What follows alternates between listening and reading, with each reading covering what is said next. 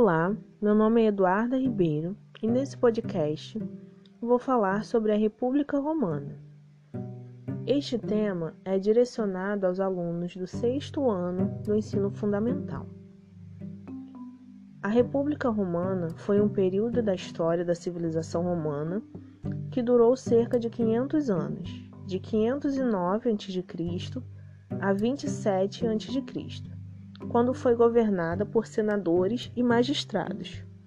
Durante este tempo, Roma organizou suas instituições e realizou importantes conquistas militares que lhes garantiram o domínio do mar Mediterrâneo. A República Romana tem sua origem no ano de 509 a.C., quando o último rei etrusco é deposto e o Senado assume as funções de governo. Após a experiência monárquica, os romanos optam por não deixar o poder nas mãos de um só indivíduo. Por isso, eliminaram a figura do rei e todos os cargos deveriam ser exercidos por duas pessoas ou mais. Assim, não havia figura de um só governante, mas dois, chamados cônsules. Estes tinham um mandato de um ano e deviam controlar-se mutuamente. São estas as instituições da República Romana. O Senado ocupava-se da, da política internacional e da supervisão das magistraturas e era convocado pelos cônsules, pretores ou pelo tribuno da plebe. Chegou a ter 300 membros e o cargo era vitalício. Os senadores eram patrícios que haviam desempenhado alguma magistratura ou tinham feito algo relevante para a República. Magistratura. Para ser magistrado, era preciso ser cidadão romano e dispor de uma renda de acordo com o cargo desempenhado.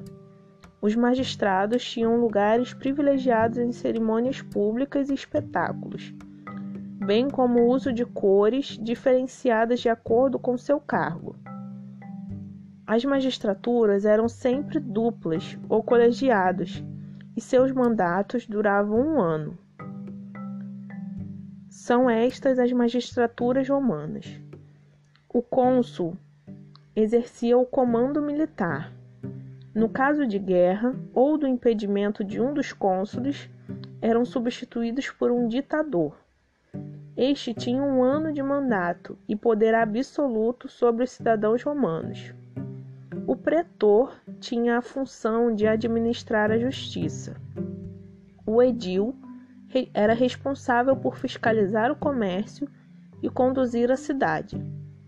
O censor se encarregava de contar a população, fiscalizar os candidatos a edil e vigiar a conduta moral do povo romano.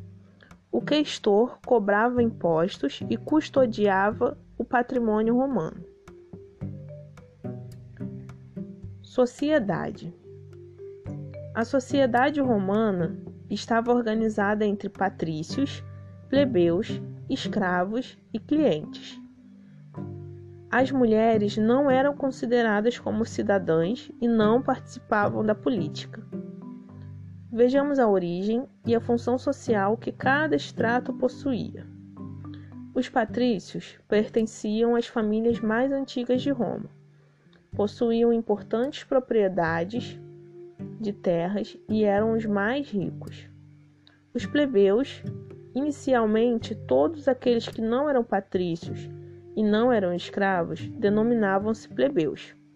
No princípio, não possuíam direitos políticos mas por conta dos escândalos de corrupção no Senado, pouco a pouco foram sendo cooptados para as instituições romanas. Como eram a classe mais poderosa, havia grande diversidade entre eles. Basicamente, estavam compostos por homens que haviam se enriquecido através do comércio, são os chamados homens novos, cavalheiros que haviam feito fortuna com as guerras de conquistas médios e pequenos proprietários.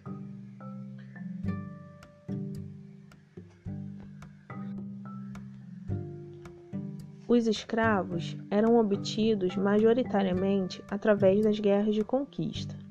Além disso, qualquer homem livre poderia ser escravo, pois as dívidas poderiam ser pagas com a escravidão temporária.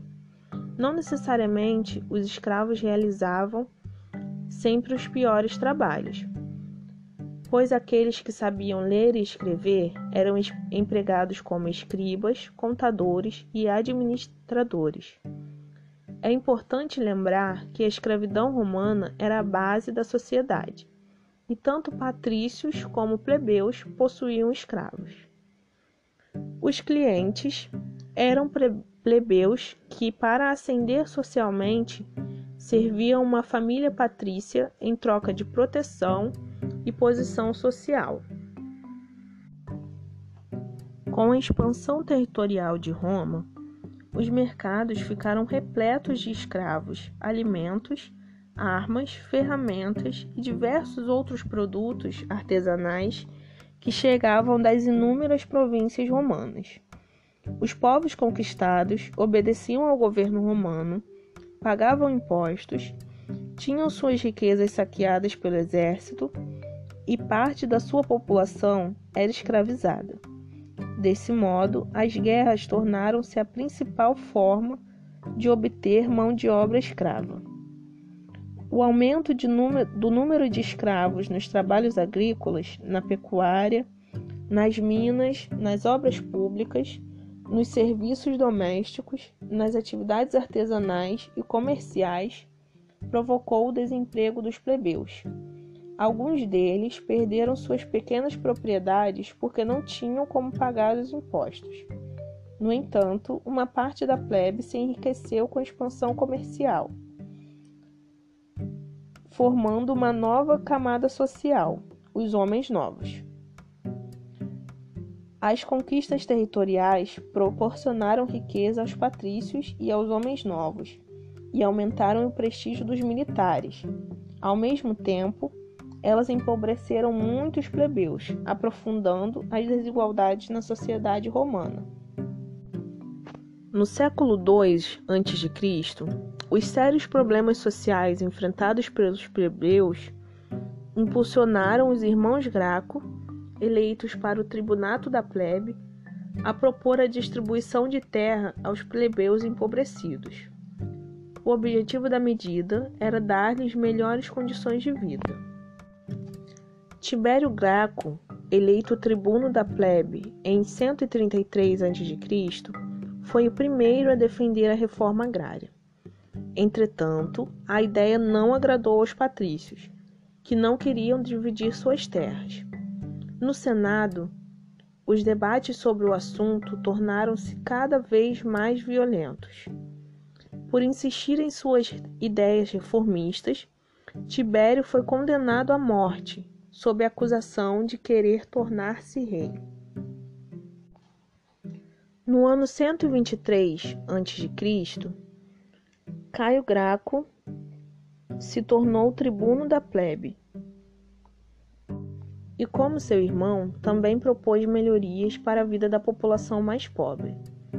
Caio conseguiu o apoio da Ordem dos Cavaleiros para aprovar uma lei que aumentava a participação dos plebeus nos cargos públicos e aprovou a Lei Frumentária, que garantia a venda de trigo a preços mais baixos para a população pobre de Roma. Para tentar um maior apoio à reforma agrária, Caio apresentou um projeto que estendia aos latinos a cidadania romana. Esta medida não agradou aos senadores e latifundiários, que começaram a conspirar contra ele. Percebendo que uma cilada havia sido tramada contra ele e disposto a não cair na mão dos assassinos que o esperavam, Caio pediu a um escravo que o matasse, visto que o suicídio era desonroso para os romanos. Com a morte dos irmãos Graco, o Senado conseguiu afastar a ameaça da reforma agrária. A plebe, porém, aliada a alguns homens novos, criou o Partido Popular, que passou a exigir maior participação de seus representantes nas decisões do governo. A proposta dos irmãos Graco causou polêmica na sociedade romana na época. Em muitos outros períodos históricos de diferentes sociedades, a reforma agrária também foi e ainda é assunto que divide opiniões e muitas vezes provoca conflitos entre seus defensores e os setores que a rejeitam.